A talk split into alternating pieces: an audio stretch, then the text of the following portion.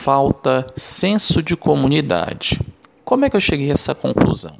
Um dia eu estava no terminal e eu estava pensando, porque, porque assim, houveram algumas pequenas melhorias na minha cidade, Fortaleza.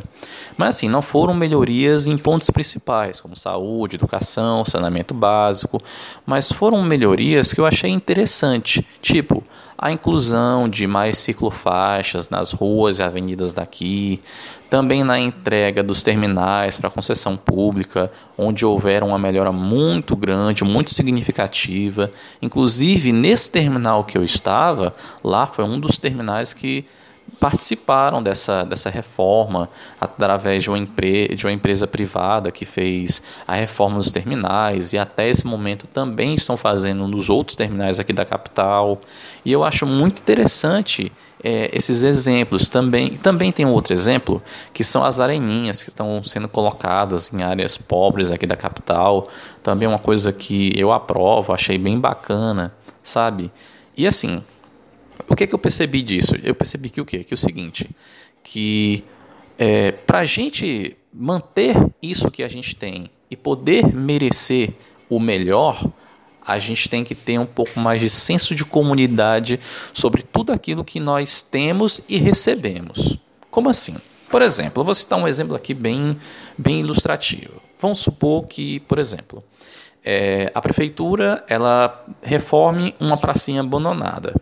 Pronto, ela reformou e aí tá, tem mais frequentadores, tem mais gente para se divertir, seja com futebol, com corrida, com Cooper, ou só para passear, enfim, para lazer. E aí começa a ter algumas coisas de degradação de tempo. Um piso quebrado ali, um banco meio degradado acolá.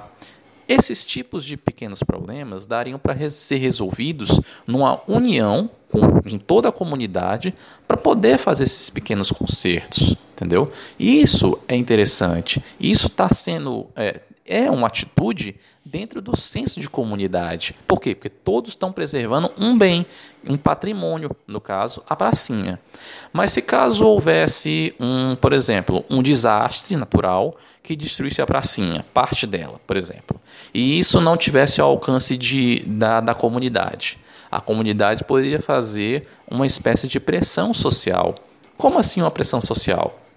Eu não falo a pressão social somente no quesito de protesto, de ir lá e tudo, gritar em nome do povo e tal, mas também no sentido de que, por exemplo, de que a gente também tem que estar de olho nos políticos, ver se a frequência deles tão, tão regular dentro da Câmara de Vereadores e tudo, se eles têm um histórico bom, se algum deles cometeu algum crime é, eleitoral ou tem a ficha suja, entendeu?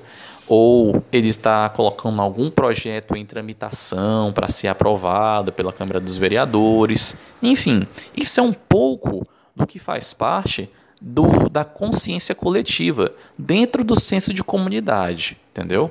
Uma coisa que eu achei muito interessante, que eu acho que a gente poderia trazer de exemplo para nós, porque assim, no Brasil existe esse senso de comunidade, sim, mas é minguado, é, é pouquíssimo destacado.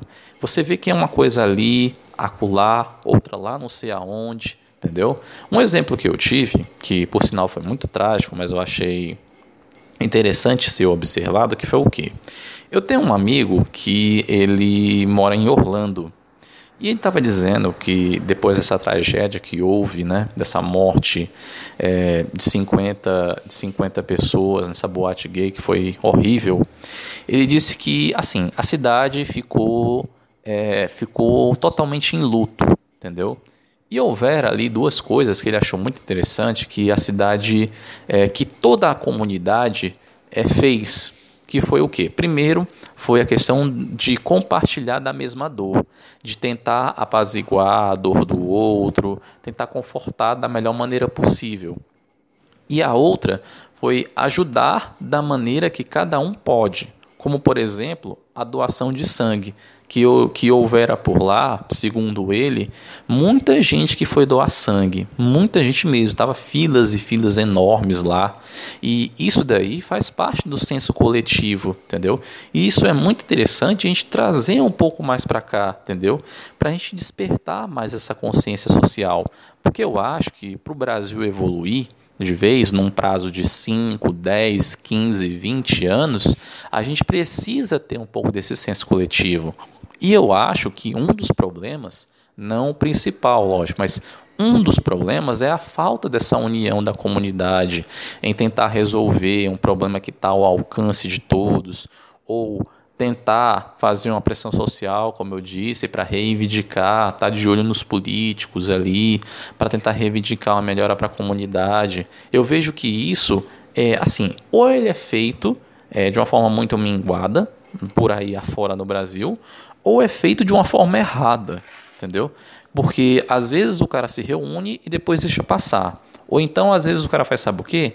É, vai para a TV e pede. É uma maneira? É mas a galera se confia na TV porque a TV tem uma, tem uma chamada muito grande, tem pega é, pega muita gente isso daí, e isso daí pode despertar alguma coisa nas autoridades, mas a verdade nem sempre isso acontece. Então é por isso que é preciso uma pressão social voltada para isso, para ir lá protestar, estar tá de olho nos políticos, ver o que é que eles estão fazendo, se eles estão indo com, com frequência à Câmara dos Deputados ou no caso da Câmara dos Vereadores, enfim, tá de olho também na política, o que é está acontecendo, o que é que eles estão fazendo com toda a verba pública. Enfim, essa foi a minha opinião. Vai lá no meu site, certo? guiadg7.x.com barra guiadg71 se você estiver me ouvindo no iTunes, dá aí um review, certo? Porque a sua opinião é importante. Você também te ouvindo, você pode me ouvir também no podcast Addict, beleza? E é isso daí. Valeu, abração, fui.